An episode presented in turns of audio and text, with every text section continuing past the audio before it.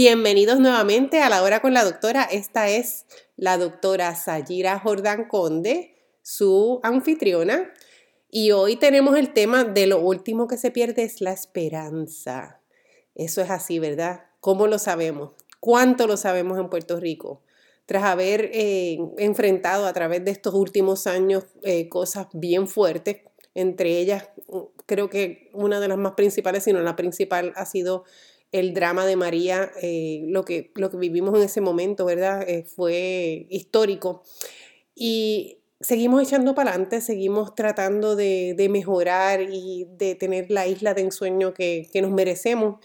Y en eso estamos y en eso trabajamos. Y con eso yo quiero aportar y por eso yo creo que incluso inconscientemente a través de los eh, ahora seis capítulos con este de mi podcast, yo les he estado presentando personas que me parece que son personas que tienen mucho que aportar y que tienen mucho de liderazgo para ofrecer en cuanto al futuro de Puerto Rico.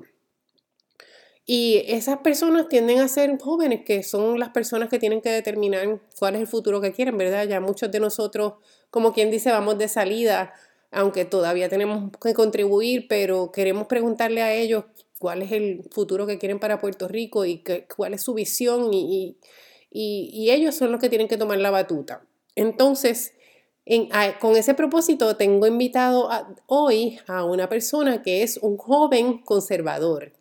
Sí, eso no lo oímos muy frecuentemente. Personas jóvenes conservadoras sí las hay, hay muchas en Puerto Rico, y, este invitado de lujo que tenemos hoy nos va a hablar de su visión para Puerto Rico, de sus predicciones incluso para el 2024 y cierta predicción con respecto a la gobernación que les va a parecer un poco chocante, así que manténganse ahí para que oigan lo que él tiene que decir.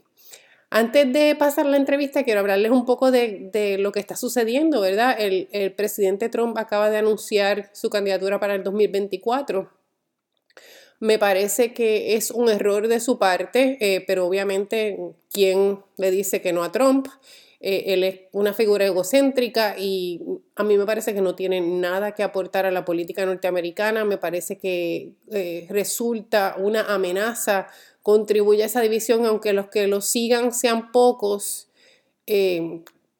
lo, lo que le atribuyo a él es la radicalización de esa minoría. Eh, veremos a ver quiénes eh, los respaldan esa candidatura. Eso yo creo que es el dato más importante de cara al 2024 y lo que haría que algunas personas que están en el centro eh, y que normalmente hubieran votado por el Partido Republicano, si él resulta ser el candidato a la presidencia, me parece que entonces tendríamos una victoria demócrata independientemente del candidato. Veremos a ver si el presidente Biden vuelve a correr. A mí me parece, personalmente, yo pienso que él no, no debería correr nuevamente, no me parece que tiene eh, la, el vigor físico tan siquiera para, para poder desempeñarse como debe ser un presidente. Pero veremos eh, en, cuanto, en cuanto al futuro de Puerto Rico. Oigan la entrevista para que vean eh, en términos de política lo que piensa nuestro invitado Rodney Ríos quien es un fellow en The Heritage Foundation en Washington, D.C. en estos momentos, una persona muy preparada que nos va a hablar de su visión particularmente conservadora. Así que pasemos a la entrevista. Bienvenido, Rodney Ríos, a la hora con la doctora. ¿Cómo estás? Qué bueno tenerte aquí hoy. Estoy bien, gracias por la invitación, doctora. Espero que se encuentre bien y, estoy agradecido de la oportunidad de hablar con usted hoy. Cómo no, agradecida estoy yo porque tú a, través del tiempo has apoyado iniciativas que hemos hecho para, para apoyar la lucha de la estadidad en el Congreso, ¿verdad? En, un momento dado grabamos unos eh, mensajes por video que la gente puede visitarlos, están en YouTube eh, para que vean las exposiciones de cada uno de los jóvenes que me apoyaron en aquel entonces cuando se estaba viendo las vistas del del proyecto anterior, no el proyecto 8393, ¿verdad? Que era un proyecto, creo que un poco más directo en términos de la de el, camino hacia la estadidad. Este, el proyecto actual, el 8393, es más un plebiscito que define y que, somete, que sometería a votación tres eh, diferentes alternativas, estadidad, independencia, libre asociación. Pero no vinimos aquí a hablar de eso. Venimos a hablar con Rodney para que Rodney nos cuente sobre, sobre sí mismo, sobre su, su, sus posiciones políticas, porque para mí, mis invitados, y fíjate, yo pensando, yo me he puesto a pensar entre, en las personas que yo he invitado y yo digo, wow, eh, sin darme cuenta, yo he estado invitando personas que yo pienso que deben ser los portaestandartes de la política en Puerto Rico de cara al futuro. Y así es que yo te veo a ti. Ay, no, muchas gracias. Yo no sé si estoy capacitado para algo así, pero eh, pues déjame ver que algo que le interesa saber, me había mencionado como de mi background, creo, antes de, pues yo soy de Utuado, de Puerto Rico. ¿No sabías eso? Somos utuadeños, yes. Sí, barrio Caguana.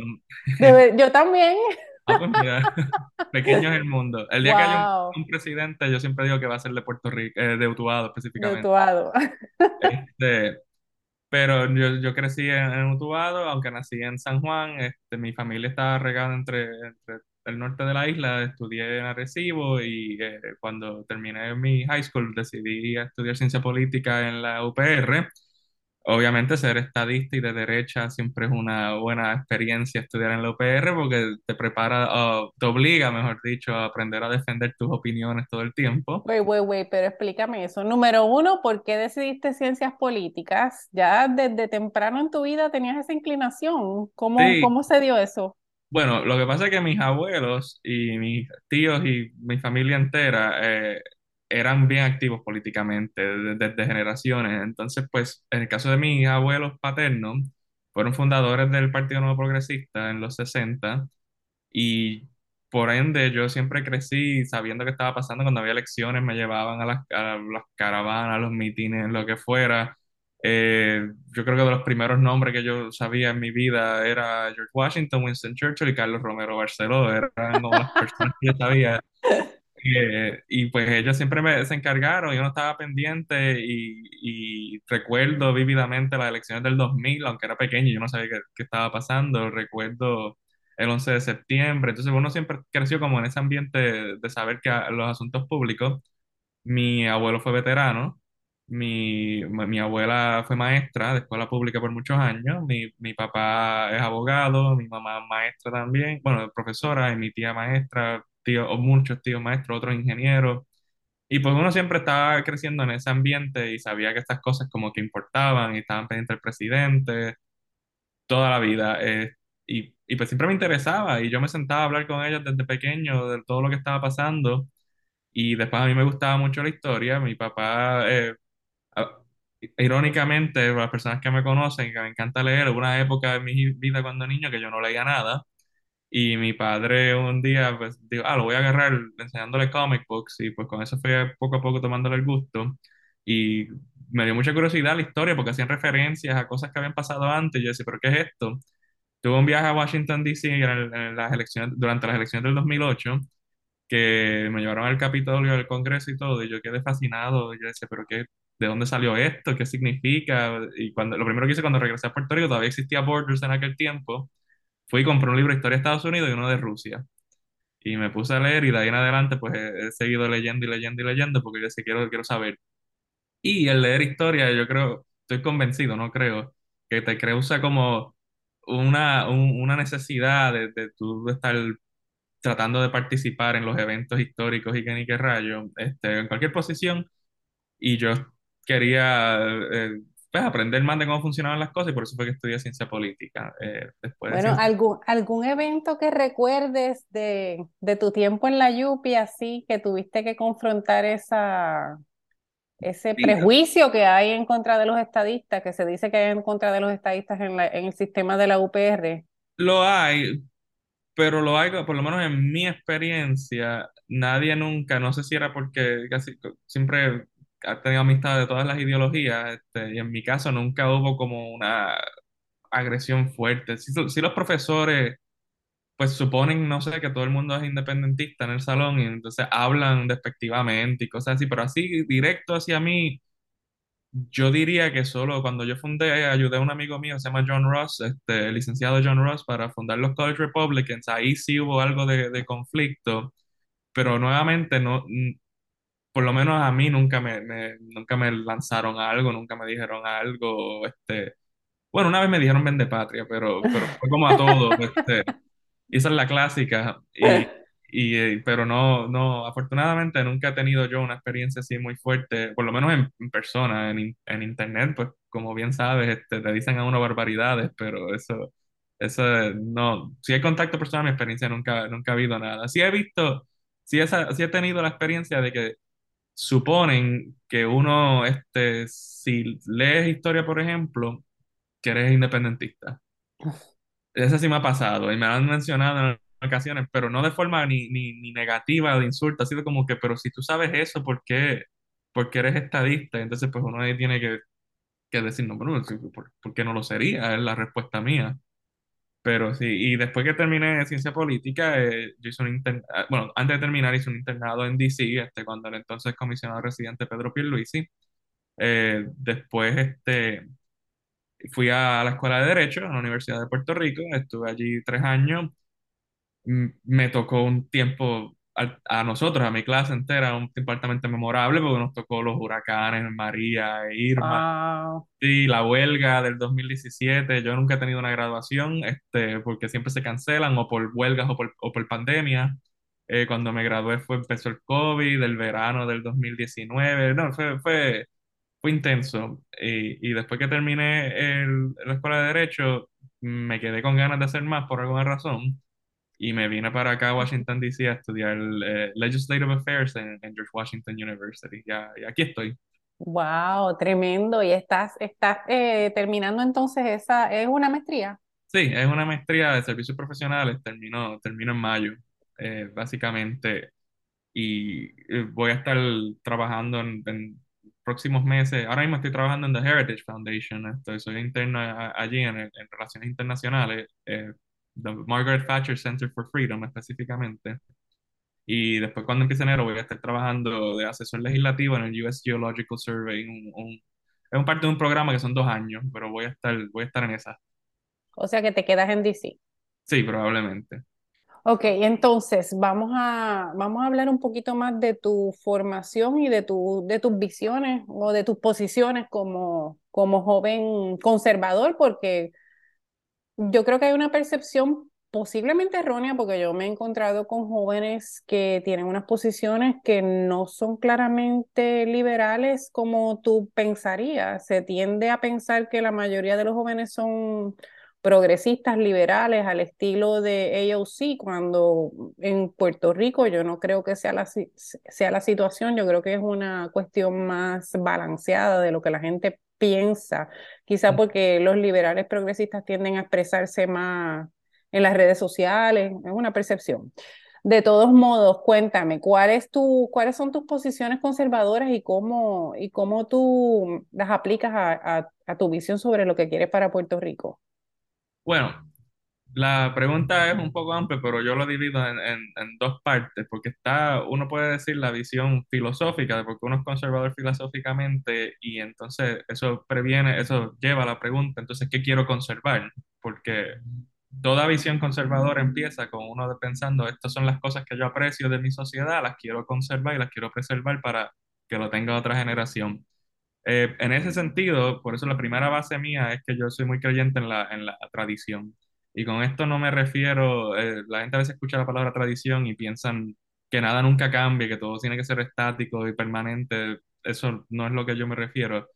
Tradición se refiere a, por lo menos como yo lo he entendido, re- respuestas a preguntas permanentes. Y a eso, por ejemplo, si tiene algún conflicto con, con, con otro país, pero- o aunque sea frío, como la Guerra Fría, pues es mejor estar preparado para la guerra, para tener la paz, que estar débil y que te invadan. Eh, y eso siempre ha sido así desde los tiempos de la antigua Roma o a- antes hasta hoy en día.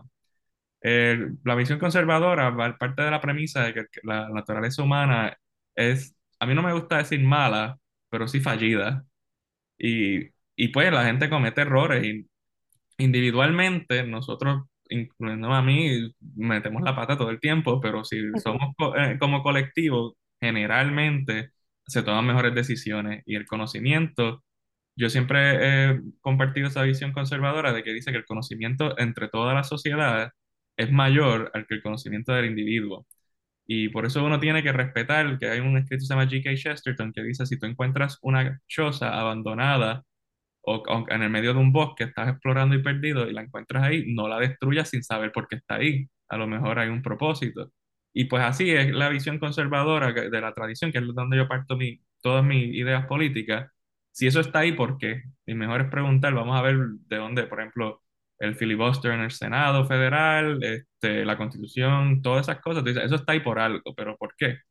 Y uno tiene que ser bien prudente, que esa es la característica principal del hombre de Estado conservador, y uno tiene que ser prudente para cambiar las cosas porque pues la historia de la humanidad está llena de cosas que, que, que cambian hacia peor. Eh, por ejemplo, Cuba bajo Batista pues estaba mal, pero después con, con Fidel estaba peor. Eh, y así constantemente. Y por ejemplo, ahora mismo yo pienso Puerto Rico está mal co- como, como está en su presente condición, le falta libertad económica, por eso lo hablamos después. Y eh, si se llega a independizar o la, sober- o la libre asociación, pues le va a ir peor. Sí, Y, estamos de acuerdo. Sí, entonces pues yo prefiero que, quedar con lo que no es tan malo para ir mejorando a, a empeorar las cosas. Eh, otra parte de mi visión filosófica conservadora es que dice, yo no creo en las ideas abstractas.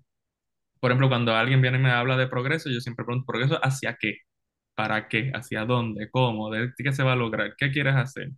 Si la persona tú le haces esas preguntas y solo te contesta en clichés y en eslóganes, eso es o una normal o alguien que quiere quedarse con el poder. Eh, y esa es otra cosa. La otra teoría conservadora es que, que parte de las razones que lo hacía por mi experiencia. Todo el que sea de Puerto Rico sabe que el gobierno está tan y tan grande y controla tantos aspectos de tu vida que va a fracasar en todo lo que hace, porque igual que una sola persona no puede hacerlo todo, tampoco puede el gobierno hacerlo todo. Y en ese sentido, pues yo, yo la experiencia en Puerto Rico me digo, pues yo no soy, yo no soy de izquierda porque yo no, yo no creo que el Estado pues, debe ser tan grande porque mira cómo está Puerto Rico, quebró, la isla quebró por su gobierno grande. Y yo, y yo dije, yo no, yo creo que hay que ir hacia la otra dirección. Claro, no es que no exista nada, porque yo soy fiel creyente que tiene que haber pensiones y, y ayuda para la- las personas más necesitadas y todas, pero, pero tratar de hacer que el Estado abarque todo, para mí me parece que, que es un error y casi siempre sea peor. Y yo pienso que en Puerto Rico hay muchos jóvenes que igual crecieron en, esa, en ese ambiente y piensan, ok, pues yo no puedo seguir el camino porque lo que estábamos haciendo no funcionó, así que me voy a, me voy a la derecha, aunque no lo sepan, porque yo pre- empecé primero más como libertario que, que, que conservador, pero después también experiencias de vida te enseñan a uno que a veces es necesario que el gobierno intervenga en algo y tenga su, el ojo, aunque sea en el mercado, porque el mercado, si tú lo dejas solo, que es la, yo creo la diferencia entre un, liber- un libertario y un conservador, pero si tú no dejas el capitalismo con, con algunas reglas y estructuras para que lo guíe, su inclinación es hacia la destrucción, como todas las instituciones, igual el Estado. Así que, filosóficamente, para resumir, yo digo que mi visión filosófica como conservador es eh, la necesidad de la tradición, eh, la necesidad de la ley y el orden y la necesidad de la prudencia. Y porque yo por lo menos parto de la premisa de que la civilización occidental no es mala. Eh, si una persona parte de la premisa de que es una sociedad esclavista, racista, toda esa basura que dicen ahora, pues vas a odiarle, la vas a querer deshacer y, y reconstruir el- en algo, no sé qué. Algunas antes era, era la utopía marxista, esos tiempos yo creo que terminaron. Ahora yo creo que es más distinto lo que quiere lograr la izquierda, pero, pero sigue siendo una idea abstracta de algo que nunca va a pasar. Y en términos ya prácticos políticos, las, las posiciones mías como conservador son, uno, mantener la hege- hegemonía norteamericana en el mundo, porque yo pienso que este mundo idílico, no idílico, pero que tenemos estable, sin guerras todo el tiempo, si tú miras pre-hegemonía norteamericana, el- había una guerra fuerte por lo menos cada 15, 20 años y no había libertad de comercio, la pobreza era mucho más. Primero el Imperio Británico se encargó de abrir la puerta y después Estados Unidos se encargó de, de con su liderato, pues creó un mundo mejor. La, pobreza está en China, imagínate, sigue bajando cada año. Y después de la hegemonía americana, lo otro que yo creo es en preservar la Constitución y, la ley y el orden y la soberanía nacional de Estados Unidos. Y cuando en- entramos en aspectos de Puerto Rico, mi pilar de todo mi pensamiento sobre Puerto Rico es preservar la unión permanente entre Puerto Rico y Estados Unidos. El, re- el resto se puede negociar. Yo estoy dispuesto a dialogar, y, no, no en todo, hay cosas que, pero, pero esas son las cuatro cosas que forman mi base. Todo yo lo veo a base de, excelente. Y en relaciones internacionales, mis espejuelos son para siempre prevenir una, una guerra mundial. Siempre estoy pen- pensando, ¿esto puede llevar a que haya conflicto a la larga, sí o no?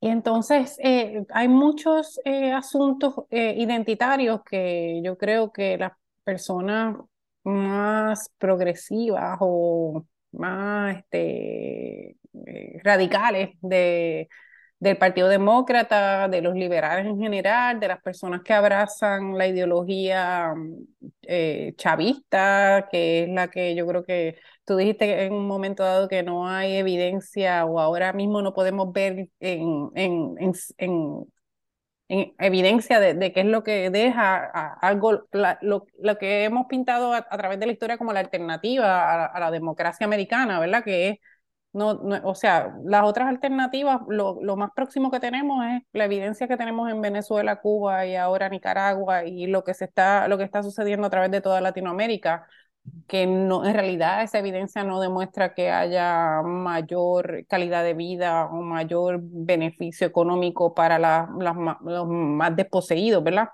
Pero eh, te iba a preguntar sobre esas posiciones identitarias que han abrazado la- los radicales a la izquierda. eh, ¿qué, qué te parece eso y cuál es tu posición con respecto a eso? Bueno, uno tiene que entender que la, las izquierdas siempre, desde que tuvieron sus inicios ideológicos, tratan de enfocarse en su visión interna. Yo les doy, obviamente les doy el beneficio de la duda porque yo no, hay gente que piensa que ellos son malévolos y yo no, yo no creo eso. Eh, ellos en su mente todo, piensan, igual ellos piensan que estoy equivocado, pero yo no Exacto. vean como, y yo solo pienso que ellos están equivocados, pero yo creo que el, el- la izquierda parte de la premisa de que ve cualquier desigualdad y entiende que es producto de algo a propósito, de que alguien lo hizo, que hay una desigualdad. Si lo fuéramos a poner en abstracto, yo diría la derecha ve el mundo con cierta gratitud porque dice, esto también, generalmente personas de derecha son más religiosas que personas de, de izquierda, pues una persona de derecha por promedio va a decir, es un milagro que, que el, que el planeta funciona y que cada día yo puedo salir a casa y no hay una guerra civil y me están matando o, que no soy Venezuela. Eh, La persona de izquierda dice, es intolerable que, que haya desigualdades porque si una sociedad está progresando en Nicaragua se mida, se, se mida a medida de que más personas logran equidad. La palabra clave de ellos es equidad. El, el conservador se fija en el proceso, el, el, el liberal o progresista se fija en el resultado. Yo no comparto la, la idea progresista y aquí es donde yo creo que ha cambiado porque antes de, de los 60 el liberalismo era crear oportunidades. Que hasta cierto modo la derecha está- estaba de acuerdo con eso y por eso es que tú ves que, que la política previo a, miren, este, con principios del siglo XXI era más centrista. Eso tú ves que había cierto acuerdo entre, entre todo Sí, el mundo. Bill Clinton, por ejemplo, anunció que la era del gobierno grande había terminado después del 96, que eso ahora es impensable. sí. Pero en el caso de, de, de, de la izquierda fue que después de los 60 entran estos, estos Foucault y estos pensadores marx- neomarxistas, Ujú, que son raros porque rechazan la, la verdad absoluta y el marxismo se basa en, en verdad absoluta, pero ellos dicen, no, pero no existe. Sí, Usan el el marxismo, relativismo. Exacto, usan el marxismo, pero no, lo, pero no son marxistas, es una cosa Ujú, rara. Y entonces, pues ellos entran a, a las universidades y van educando a las personas y de ahí es que va saliendo lo que se llama ahora el wokismo que en los 90 tuvo un empuje bastante fuerte, después decayó y, y desde, yo diría, el momento que yo sabía que había llegado algo nuevo fue, fue, este, fue en 2015, porque el, el verano del 2015 Donald Trump bajó las escaleras de, de su, de, de- su hotel y anunció que iba a ser presidente. Y fue también el mismo año que las compañías estas Fortune 500 empezaron a, a hacerse woke. Y yo, ese fue, de ahí en adelante es que esto se ha vuelto medio loco, pero este, esa- esas ideas se, se riegan, tienen consecuencias de la universidad. Primero los intelectuales la llevaron a la universidad, las universidades educaron a los maestros y a los activistas y todo eso, esos activistas educaron a la juventud y por eso ahora tú tienes una, o la- esta idea de que todo es relativo tiene la consecuencia negativa, pienso yo, de que ha ido destruyendo la- la- las unidades sociales pequeñas, las familias, lo- la- formas tradicionales de comunicarse, clubes de deporte, todas estas cosas, y hasta las iglesias, porque si tú miras entre la juventud, va en decadencia absoluta la, la, la pertenencia a las iglesias, y como estas formas tradicionales de formarse, de, de, de juntarse y de ser, y ser, parte de una sociedad se ha ido, ha ido decadencia, pues la gente va rellenando el vacío existencial con, con algo y entonces el bautismo es como, como una esta promesa, tiene, si uno se fija, la promesa religiosa, si eres blanco hombre, eres naturalmente el enemigo, si eres occidental Exacto. también. Esa, Y esa, po- ese posicionamiento de odio eh, y de ver a una persona simple y sencillamente por el hecho de ser de, de un color o de pertenecer a cierto grupo, este, de una manera como con odio, eso como que no, sí, no lo, sienta bien conmigo, no sienta bien conmigo. Yo creo que yo tengo posiciones mezcladas entre conservadora y, y liberal y por eso mismo tampoco me veo reflejada en ninguno de los dos partidos de nacionales ahora mismo. Pero, eh, ¿y tú? ¿Tú eres republicano sí, este, sí, declarado? ¿Y, y qué te parece? Ah, pues ahora tenemos que hablar de, de los midterms. ¿Qué te parece lo que está sucediendo ahora mismo con el Partido Republicano? A mí personalmente te, te, te prevengo que yo creo que es a beneficio del Partido Republicano que haya sucedido lo que sucedió. Yo no sé si tú eres trumpista, pero yo creo que independientemente de lo que la gente, yo no, yo nunca odié a Trump ni tampoco pienso que, que es un racista como la gente dice. Yo pienso que Trump es una persona que es un egocentrista y que, y que todo es sobre Trump y, y lo que lo, lo motiva a él es el, el el echar adelante su propia figura. Este, y en ese sentido yo no creo que, sea, es, es una persona para cierta gente antipática. Para mí, mm, eh, lo que yo pienso es que ah, el Partido Republicano tiene en sus manos el- la encomienda de preservar la democracia. Believe it or not, aunque Biden dijo que, que estas elecciones eran sobre preservar la democracia, yo creo que la lucha está en el Partido Republicano para hacer eso, porque si no ofrecen algo diferente, si no revisitan sus posiciones hasta ahora, me parece que entonces eh, podemos caer en que el Partido Republicano, el Partido Demócrata retenga el, retenga el poder y establezca políticas cada vez más radicales. No sé, esa es mi, pre- mi percepción. ¿Qué tú, qué tú piensas?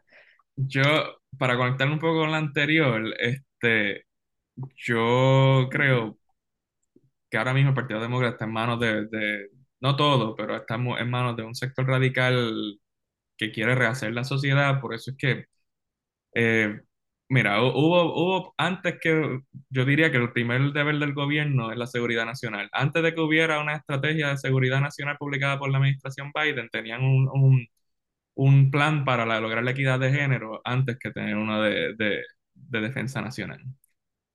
Eso me dice a mí que las prioridades están mal. Esta administración está perdida, no quiere producir energía, pero entonces dicen que van a negociar para que los saudíes y los venezolanos le vendan petróleo y gas natural a Estados Unidos.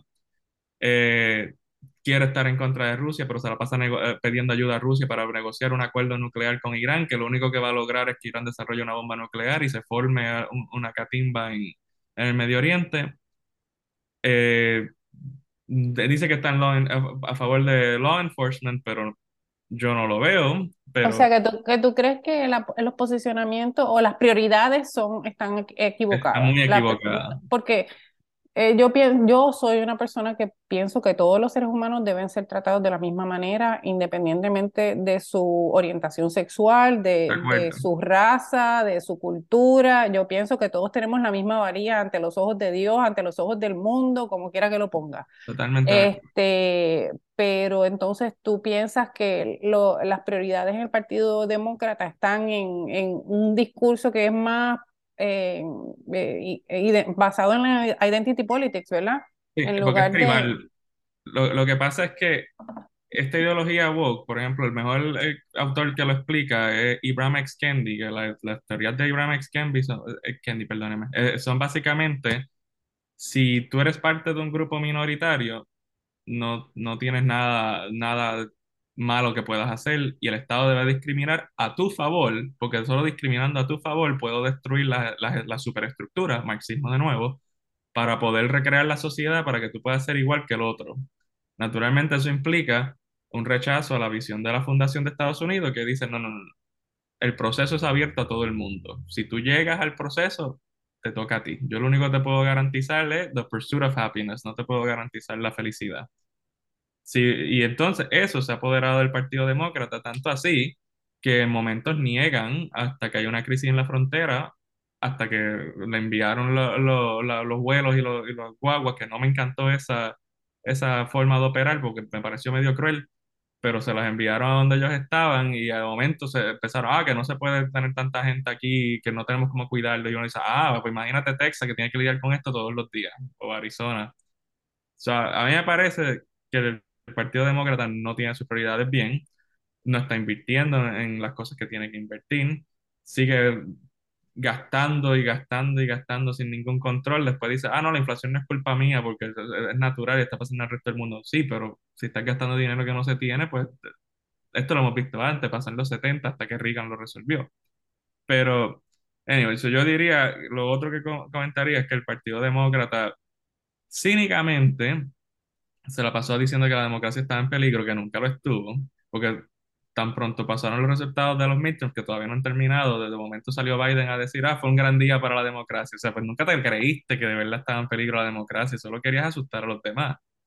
Y en ese sentido, yo pienso que, que esta gente no debería continuar teniendo un gobierno unificado, porque si lo tienen van a seguir, uno, no van a entender que su- su- sus políticas de identidad hacen más, más, más, más mal que bien, y no van a entender también que la cosa no está bien, la inflación está fuera de control, el crimen es- está en aumento en todas las ciudades corridas por demócratas hace como 40 años, eh, el gasto sigue sin control, la deuda ya está del tamaño, no sabía, Estados Unidos no tenía tanta deuda desde la Segunda Guerra Mundial, y eh, al nivel de proporción con la economía, y eso me parece que tiene que terminar, hay que modernizar las Fuerzas Armadas, nada de eso está en agenda con los demócratas en el poder.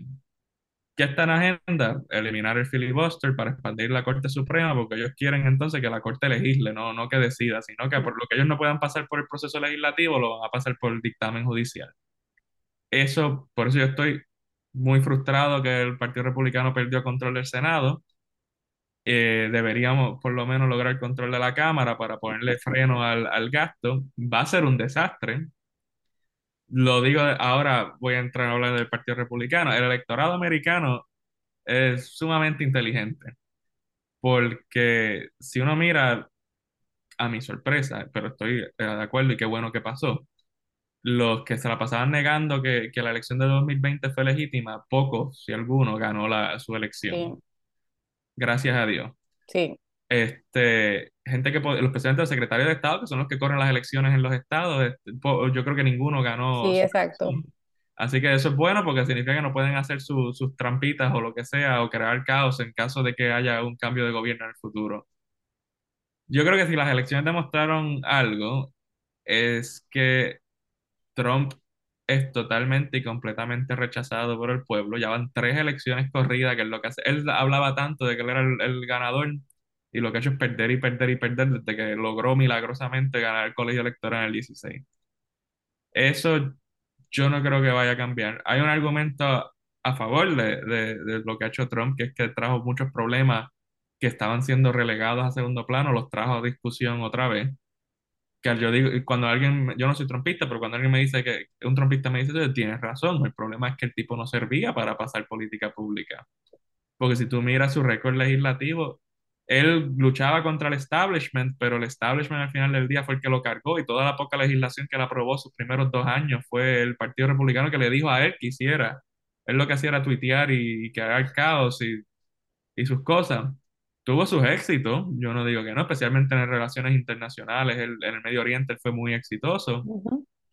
Creo que en Asia también tuvo sus éxitos su enfoque anti-China a mí me parece muy correcto y apropiado, porque China es el enemigo más grande que tiene la libertad en el mundo por los próximos, sabrá Dios. Eh, lo otro es, donde yo estoy en desacuerdo, es su escepticismo con la OTAN, a mí siempre me pareció muy, muy negativo. La OTAN es necesario para preservar la paz en el mundo y el día que Estados Unidos se salga de la OTAN, eh, se acabó la hegemonía norteamericana. Tampoco me gustaba su, su cuasi pro-Rusia, porque a veces coqueteaba con que era pro-Putin y eso, y yo soy, yo soy anti-Putin, yo soy pro-ucraniano, y por lo menos en mi casa Vladimir Zelensky es un héroe. Este, que, pero, anyway, lo, lo del Partido Republicano no, no, algo hizo mal en estas elecciones que no logró construir una ola teniendo todo a su favor para poder ganar. Claro, hay que decir que vivimos en una época polarizada. También la gente estaba comparando los midterms.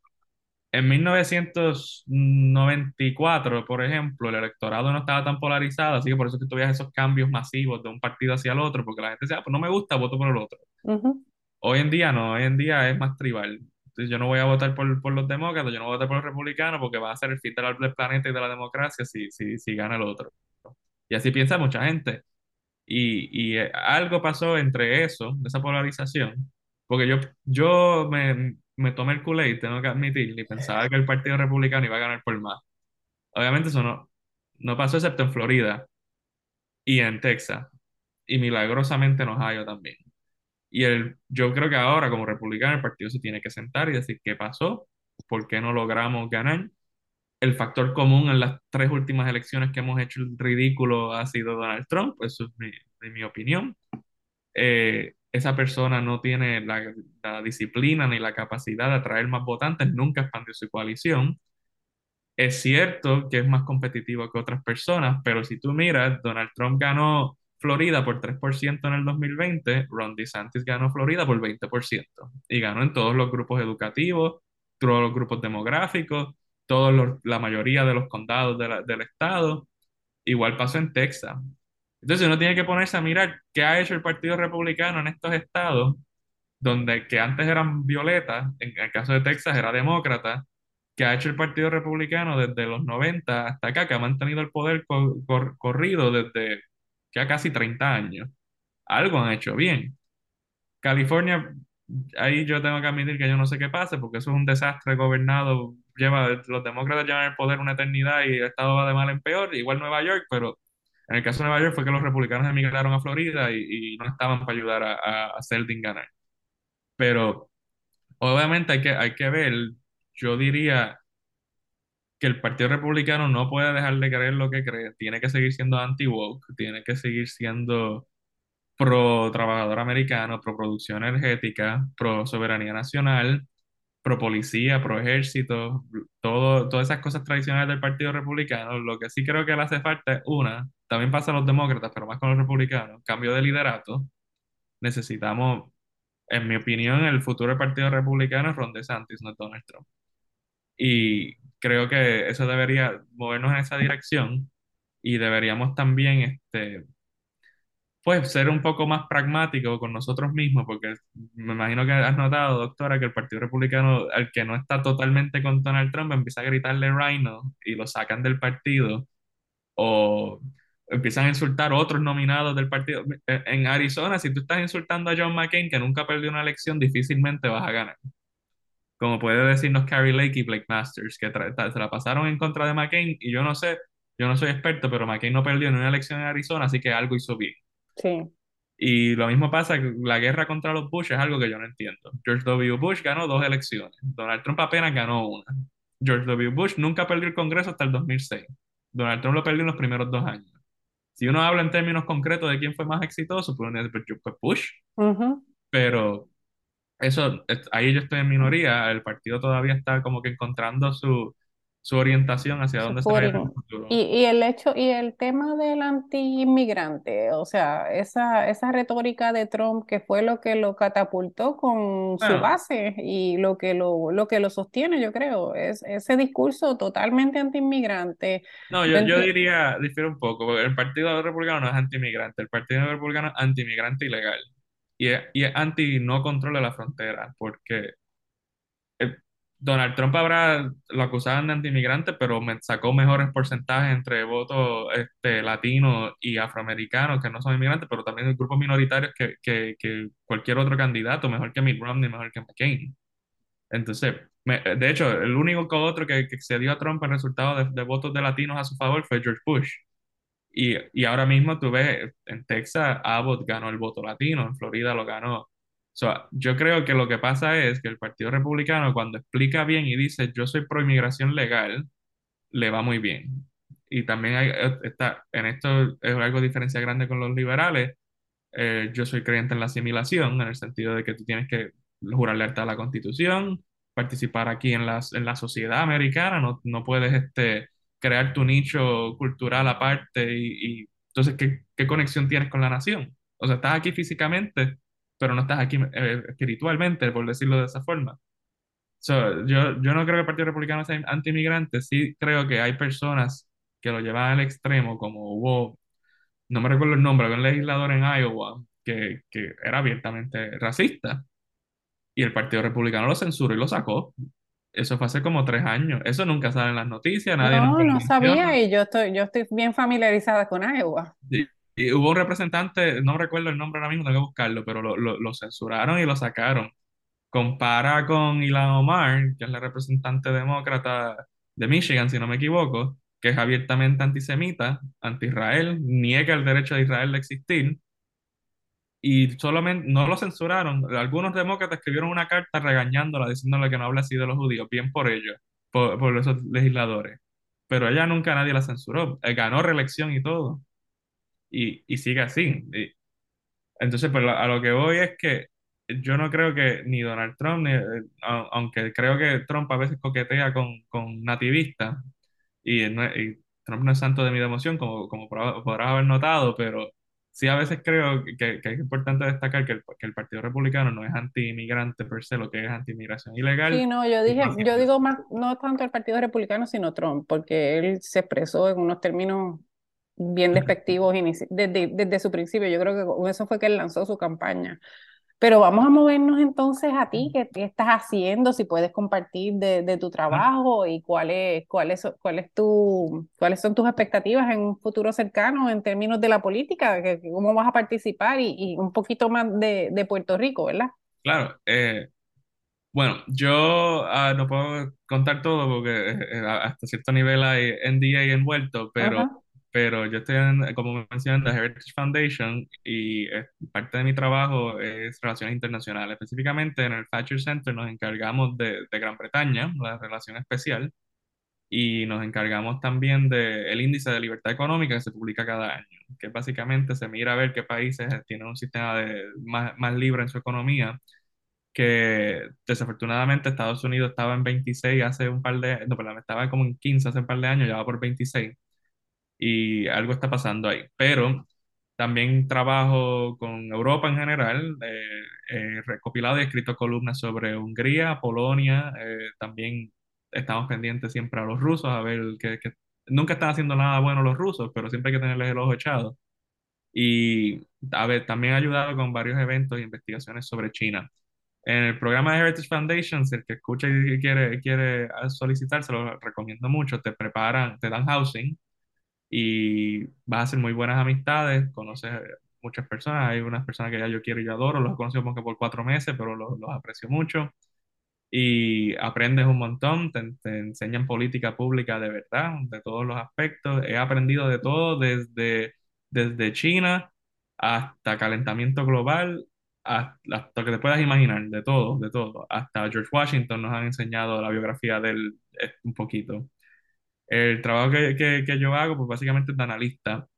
Me dicen, mira, el, déjame ver, Polonia toma una decisión de hacer esto y qué impacto puede tener. Investiga, a ver, que un, tra- un proyecto que hemos trabajado mucho sobre energía en, lo- en los países, países bálticos, sobre cómo puede haber seguridad energética y también este, sobre cualquier iniciativa china, específicamente diplomática. Llevamos hace poco, hace poco publicamos una columna explica- explicando cómo Estados Unidos puede competir uno a uno con China en el ámbito diplomático, que desafortunadamente estamos bien atrás, especialmente en África y en Latinoamérica. Sí.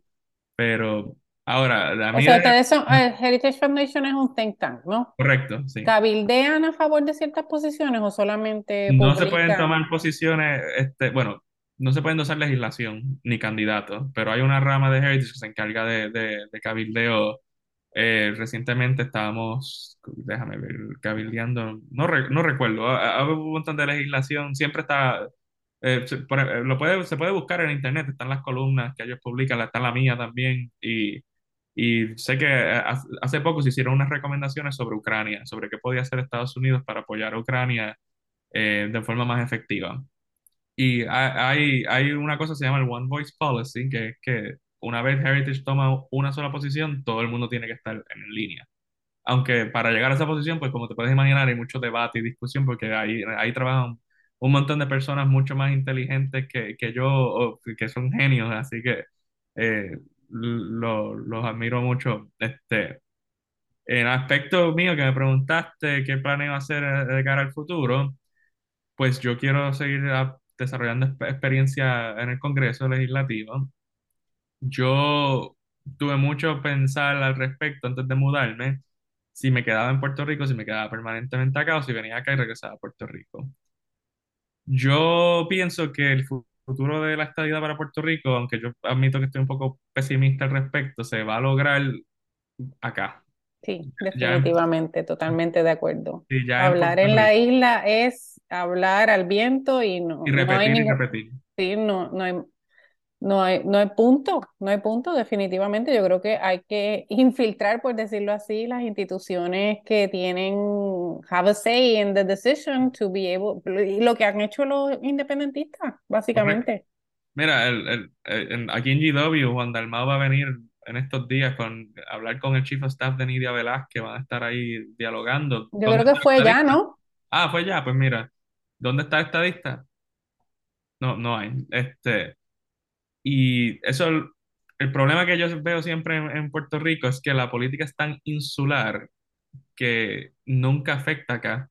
Y los estadistas, el mayor problema que tienen es que siguen haciendo las tertulias estadistas y hablando de aquí y allá, pero convenciendo el, el que está conver- converso hace tiempo. Exacto, yo lo, se lo, lo digo, es, es hablando en un echo, ah, echo box, básicamente. Mira, yo a veces ni, ni, ni sigo las controversias de estatus porque son tan predecibles, porque el estadista va a decir, ah, esto es un avance, el independentista va a hablar del colonialismo y el popular va a decir lo mismo. Siempre dicen lo mismo los tres. Así que yo me cansé de eso y dije, acá yo puedo hacer más. Sí, Y, y en Heritage. Foundation, eh, yo llevo, la gente me pregunta, yo hablo con ellos, hay muchas personas jóvenes que algún día, nada más yo estoy seguro que ahí alguno de los que está en mi clase va a ser presidente algún día, ya yo estoy negociando mi puesto en el gabinete, pero este, eso, a- a- invirtiendo para el futuro. Qué bueno. eh, pero vamos a ver, pero yo he hecho mi parte de tratar de, de llevar el tema más allá cosa que, que pues ahora mismo no, porque nadie está tomando decisiones de las personas que he hablado con, pero de que cara al futuro, una, este, decir, he encontrado resistencia en algunos aspectos, no, no, algunos bromeando, otros de verdad. Alguna de las resistencias que he encontrado entre el sector republicano es, ah, es que va a ser un estado demócrata. Esa es la importancia de que el voto puertorriqueño se fue republicano en Florida, porque tú puedes decir, no, no es imposible. Y el otro, este, pues que me dicen, la, la quiebra es un, es un Una cuestión económica, sí, Sí, eso definitivamente. demasiado, pero eh, mucha gente siempre está abierta a la idea, mucho, especialmente mientras más jóvenes, más... Los que no quieren opinar a veces dicen, es que yo no sé mucho, pero eso le toca le toca a ustedes, que es la, la, la fácil de decir, no, no, no, no es problema mío. Me zapateo, sí. Sí, este, pero yo pienso que los estadistas tienen que hacer eso de meterse en los think tanks y todo para, para, para presentar nuestro caso, porque los independentistas controlan las universidades, aquí y allá, en todos, en todos Sí. lados.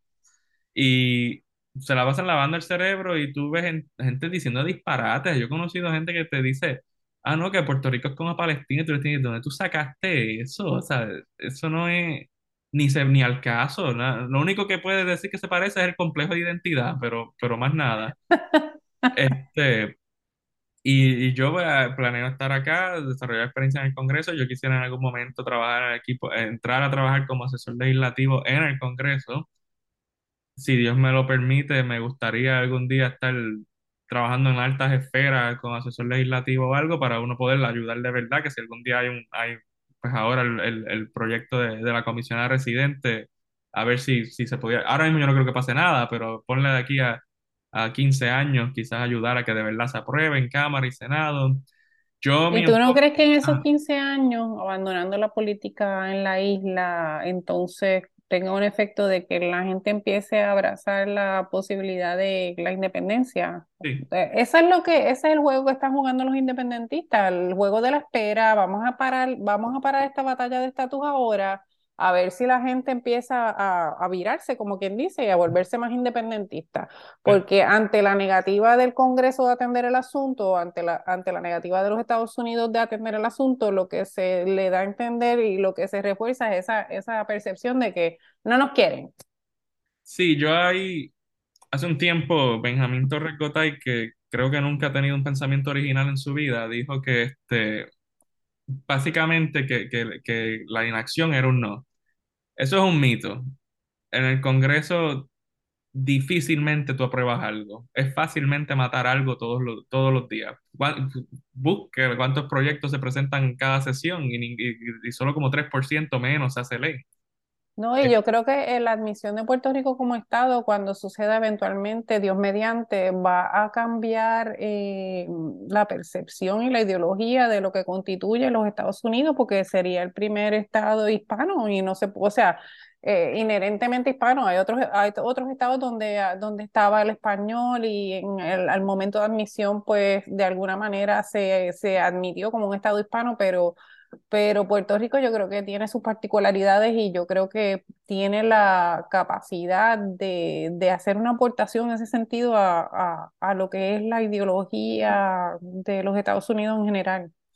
Yo, yo diría también, a mí siempre me enfoque, lo- yo no creo que cambiaría tanto, porque Puerto Rico habla mucho de asimilar a Puerto Rico, pero yo creo que Puerto Rico está asimilado Sí, desde definitivo, yo estoy de acuerdo. Sí, Lo que pasa es que, que yo estoy de acuerdo que la espera es problemática, porque lo- a lo que iba, lo que decía Torrecota, ah, la espera es un no, eso es un mito, pero la prensa lo riega por todas partes sí, todo el tiempo. Y pasa algo como la guerra de Vietnam, porque en la guerra de Vietnam Estados Unidos nunca perdió militarmente, sin embargo perdió la guerra, por el mero hecho de que la prensa se inventó el embuste de que estábamos perdiendo, estábamos perdiendo, y eventualmente pues la gente, lo que la gente piensa se hace realidad, así que perdimos. Y el Puerto Rico hay que hacer muchas cosas, el movimiento estadista, que no, que no las está haciendo. sí, Primero, yo pienso que el, el- el PNP debería dejar de estar jugando a complacer a los independentistas. Porque cada rato se la pasan diciendo, ah, que nosotros tenemos más en común que en contra, que hay que derrotar la colonia. Yo no estoy de acuerdo con eso para nada. Yo, eso es darle municiones al enemigo. Y esta es mi opinión particular. Yo, yo, lo- yo soy estadista primero y segundo, pues, aunque no me gusta, prefiero el ELA, porque la independencia para mí sería un desastre. Pero eh, a medida que desde los 90 el PNP se unió con, con el PIB para sacar la Marina de Vieques. ¿Cuál fue el resultado?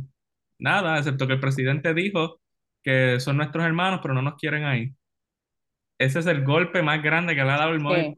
a la estadidad, el propio movimiento estadista, porque ya tú no contribuyes ni a la defensa nacional. Yo Eso no estaba de acuerdo con eso, Sí, eso fue un gran error. Sí, Lo, lo otro es que la- el PNP debería estar buscando, uno, y esto hay gente que está en desacuerdo conmigo, pero yo creo que el PNP debería estar tirando un poco más a la derecha, a estilo Carlos Romero Barceló, porque Proye- Proyecto Dignidad le está quitando un montón de apoyo. Y pues hay gente que dice, no, pero ¿para qué tú quieres a gente votando por ti? Yo, porque la- esa gente es estadista. Al final del día, y al final del día el PNP, podrán decir lo que sea, el liderato del PNP es verdad que es liberal, pero el PNP se fundó de republicano y, y eso sigue ahí. Y el PNP promedio le gusta a Trump. Este, y en ese sentido, yo creo que el PNP tiene que ponerse un poco más combativo. Tiene que empezar. La Universidad de Puerto Rico es un centro de adoctrinamiento separatista. Y ahí hay que tomar medidas para, para acabar eso idealmente se eliminaría la libertad de cátedra, pero eso soy yo.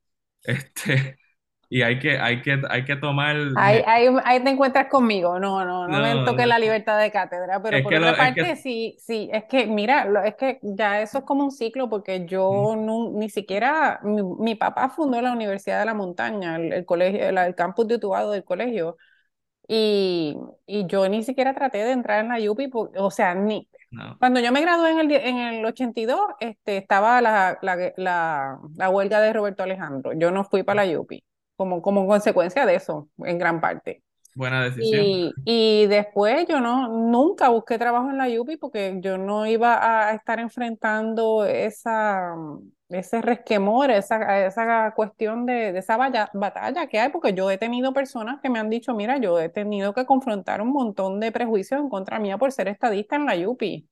Sí pasa, y, y ese, ese es asunto cultural hay que cambiarlo, o sea, no, no sé cómo se puede cambiar. Yo digo lo de la libertad casi relajando, pero lo que pasa es que no tienen el control, los estadistas no tienen control de la estructura y a veces gana el PNP. No, no es que tengan control tan siquiera, es que haya un balance porque está totalmente eh, biased. Bueno, pero es que primero uno va a la universidad a estudiar. Yo los consejos de estudiantes yo no entiendo por qué existen, porque uno no está, uno no sabe nada. ¿Qué, qué, qué- qué sabe fulano que está empezando el primer año de administración de empresas y allá quiere, quiere pedirle al presidente de la universidad que le dé los informes de yo no sé qué? No los vas a entender.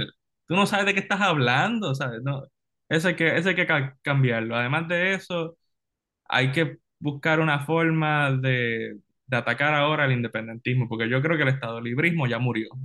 Sí. Hablando, ya eso, el PNP sigue hablando de los populares y, y uno tiene que decirle, pero mire, chicos, eso se acabó ya. Exacto, eso mismo digo yo, yo, esa no es la posición, no, ni siquiera, ¿sabes? No gasten el tiempo en eso, vean Eso lo que está haciendo el movimiento Victoria Ciudadana, que yo estuve Ujú. ahí, y para mí esa es la, esa es la amenaza más grande. Estoy de acuerdo, ¿no? El- los populares ya no existen, eh, o sea, están ahí, pero están ca- camino Bueno, hacia estamos fuera. grabando hoy, hoy y hoy es- ellos se están reuniendo a ver qué termina, en qué termina eso, como el Rosario de la, de la Aurora seguramente. Y no, eh, sí, no, y no importa qué decidan, ya, Exacto, ya eso está.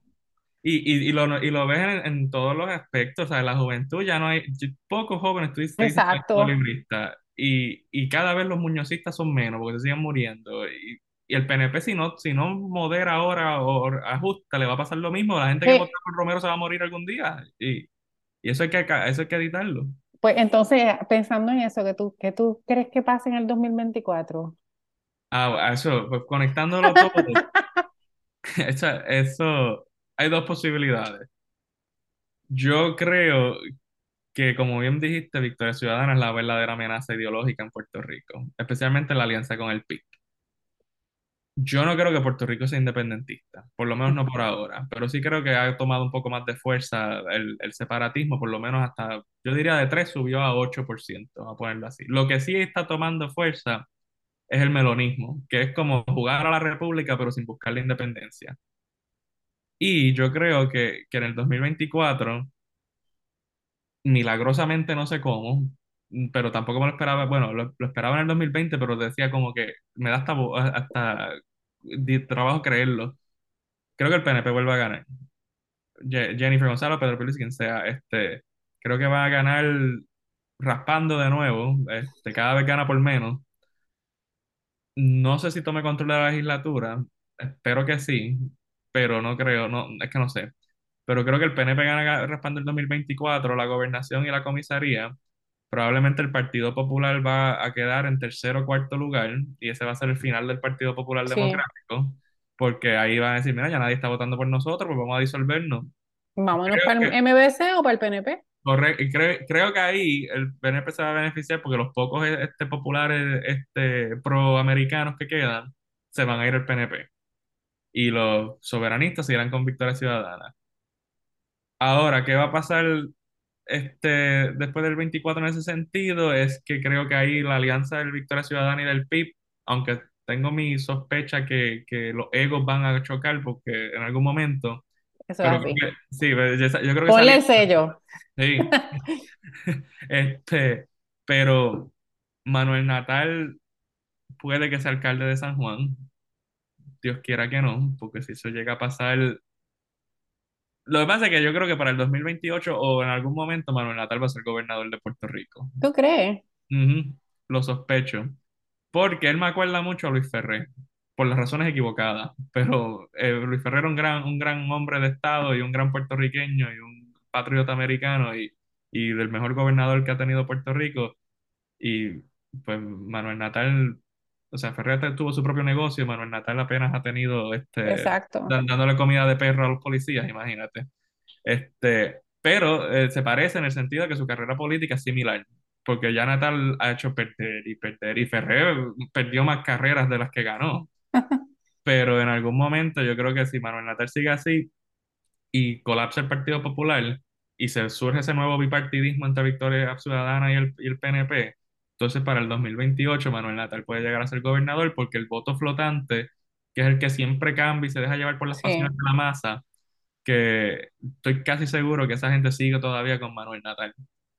Y en algún Es momento... muy querido, déjame decirte Ujú. que cuando yo corrí en el 2020, yo me, como por ejemplo, co- cogía un Uber y, y no, ellos no sabían quién era yo. Y eh, eran, tienden a ser muchachos jóvenes, locura, locura. Y, mu- y muchas mujeres también. Sí. Este, yo creo que es muy querido. No sé, no sé Tus si se traduce en sustancia. no. Y, y Este, mi- de... mis ah, interacciones con el movimiento fueron, no sé, no, no fueron muy profundas. Este, o tengo unas percepciones de algunos, de algunas interacciones que fueron desagradables, este, otras agradables. eh, Yo he no sé. compartido, he compartido con él porque cuando yo corría este, un podcast hace un tiempo, tuve la oportunidad de entrevistarlo. Es una persona muy inteligente, es Sí, una persona que trabaja, este, trabaja mucho. Lo que pasa es que sus ideas son nefastas y al, y al, y al final del día eh, yo no confío en el, po- el poder con un movimiento, uno, como mencioné, soy conservador, pues u- un movimiento woke, un movimiento radical, antiamericano y que tiene complejo de víctima. Eso es, eso es, ni no llegamos a hablar mucho de eso y ya se nos está acabando el Ah, tiempo, pero eh, eso del wokismo y de posicionarnos como víctimas, yo lo resiento muchísimo, porque yo pienso que em- los puertorriqueños y cada ser humano tenemos un poder eh, que podemos, que, que, que nos permite echar adelante. Hay muchas, as- eh, yo creo que hay mucho, se recae mucho en eso de, de la victimización para hacernos pensar de que no, el imperio nos ha sometido y nosotros somos víctimas del imperio y, y yo creo que se apropia ese discurso con el propósito de, de, de, de fomentar el odio y, y el ujú. resentimiento y basado en eso, pues que, que ese movimiento eh, llegue al poder. Sí, no, para terminarte el, el pensamiento, yo estoy de acuerdo, pero creo que, que en algún momento Victoria Ciudadana va a ser el nuevo bipartidismo. No sé qué va a pasar con Proyecto de Dignidad, pero cuando eso pase, pues pobre de Puerto Rico, pero eh, el- yo no me creo mucho el victimismo de Puerto Rico de que es, tri- triste por nosotros porque somos colonia, ya que nadie obligó a los puertorriqueños a votar por Sila Calderón, así que eh, Exacto. ellos, así que no. Pero sí, eh, eh, no, sé, yo estoy medio, medio pesimista con el, con el futuro del aire, como mencionaste, aquí a 15 años yo veo como que la, la independencia tomando un poco de fuerza, pero para terminarte mi predicción, yo creo que si eso pase cuando haga la victoria ciudadana, lo que, el resultado va a ser algo como Cataluña, que no se va a independizar, pero va a tener pues un, un gobierno propaganda pro- antiamericano y va a ser todo el tiempo tratar de buscarle por bochornos a, a, a quien sea presidente en ese momento y todas esas cosas. Iba a ser mucha pintura y capota, pero, pero así es la política desde, desde que Trump bajó esa escalera en el 2015, todo es show y, y coraje, así que probablemente ese es nuestro futuro. Ay, Dios mío, que Dios, que Dios nos coja confesado. Sí. Bueno, este, un millón de gracias por estar aquí hoy. No me extiendo mucho más porque así para que, para que la gente te conozca y sepa de ti. Y este, Rodney, eh, te lo agradezco. Siempre has estado ahí para mí cuando he- eh, te he hecho el acercamiento y te deseo mucho éxito. Espero que llegues bien lejos y no solo a trabajar en el staff del presidente, sino a ser presidente algún día, el, el primer presidente utuadeño. No, no, no, quizás los, quizás los nietos, pero Bueno, que Dios te bendiga. Un besote, cuídate mucho. Hasta Claro, luego. Nos la, mantenemos en comunicación. Claro que sí, gracias. Ahí lo tienen. Lo último que se pierde es la esperanza. Y Rodney es la esperanza de un Puerto Rico joven que ha entendido que para cambiar la situación en Puerto Rico no necesariamente se tiene que hacer de Puerto Rico. De hecho, yo creo que coincido mucho con Rodney en el sentido de que la pelea del estatus hay que darla en Washington y en los estados. Y yo creo que en ese sentido nos estamos moviendo. Espero ver esa decisión mucho más uh, rápidamente de lo que Rodney vaticina. Veremos a ver qué sucede. Vamos a seguir empujando ese proyecto 8393 para la definición del estatus, que se, que se suceda ese plebiscito y que se implemente el resultado. Pero mientras tanto, Ya tenemos varios invitados que pueden considerar, quizá incluso para proponerlos en una plantilla para el año 2024, independientemente del partido o, si corren como independientes. Eh, lo último que se pierde es la esperanza, señores, y yo creo que hay mucho de esperanza. Tenemos que enfocarnos un poco más en ella porque los dramas y las tragedias de nuestro pasado reciente nos marcan, pero con nuestra fe puesta en Dios seguiremos adelante. Esta es la doctora Sayira Jordán Conde y esto fue La Hora con la Doctora. Nos vemos en la próxima.